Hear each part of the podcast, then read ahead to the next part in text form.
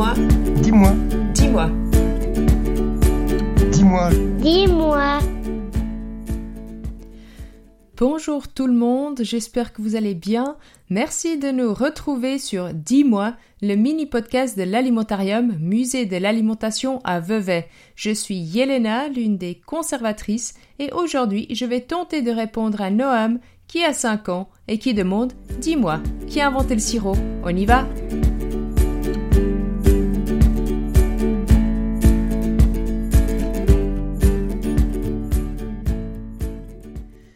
C'est grâce à l'ingéniosité des Arabes qu'aujourd'hui nous pouvons apprécier le sirop, mais aussi d'autres sucreries comme les fruits confits, les bonbons et les sorbets.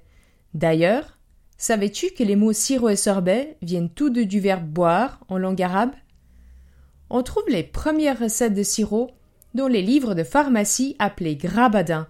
Et oui, car les Arabes utilisaient d'abord le sucre comme un médicament. En fait, As-tu remarqué que quand on parle de sirop, on parle parfois de deux choses bien différentes? Celui à boire pour se rafraîchir qui est très sucré et qu'on dilue avec de l'eau, mais aussi on parle de sirop comme médicament, par exemple le sirop contre la toux. Les Arabes préparaient le sirop avec de l'eau, du sucre et des fruits comme par exemple la grenade, ce fruit rouge plein de grains qu'on utilise pour faire de la grenadine, ils y mettaient aussi des herbes, comme la menthe, des épices, comme le clou de girofle, ou encore des fleurs, comme des fleurs d'oranger, des violettes et surtout des roses. Pour les sorbets, c'était à peu près pareil, sauf pour l'eau, qui était alors remplacée par de la glace.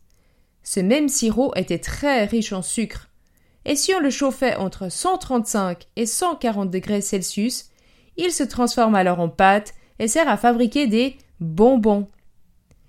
Les Européens découvrent le plaisir de ces sucreries pendant les croisades. Les croisades étaient une très longue guerre au Moyen Âge entre chrétiens et musulmans. Puis, quand les soldats sont rentrés à la maison, ils ont ramené la mode du sirop avec eux. Celle-ci s'est alors répandue jusqu'en Espagne, puis en Italie, en France et ailleurs en Europe. Et le sirop d'érable alors? Ici, pas de fruits, pas d'eau ajoutée au sucre, ni de guerre. C'est une toute autre histoire. Ce sont les Indiens d'Amérique qui sont les premiers à en fabriquer, en chauffant la sève de l'arbre, appelée érable à sucre, et cela bien avant l'arrivée des Européens au XVe siècle. Et voilà, tu connais maintenant le secret des sucreries. Si, comme Noam, tu as des questions sur l'alimentation, n'hésite pas à nous les envoyer par les réseaux sociaux.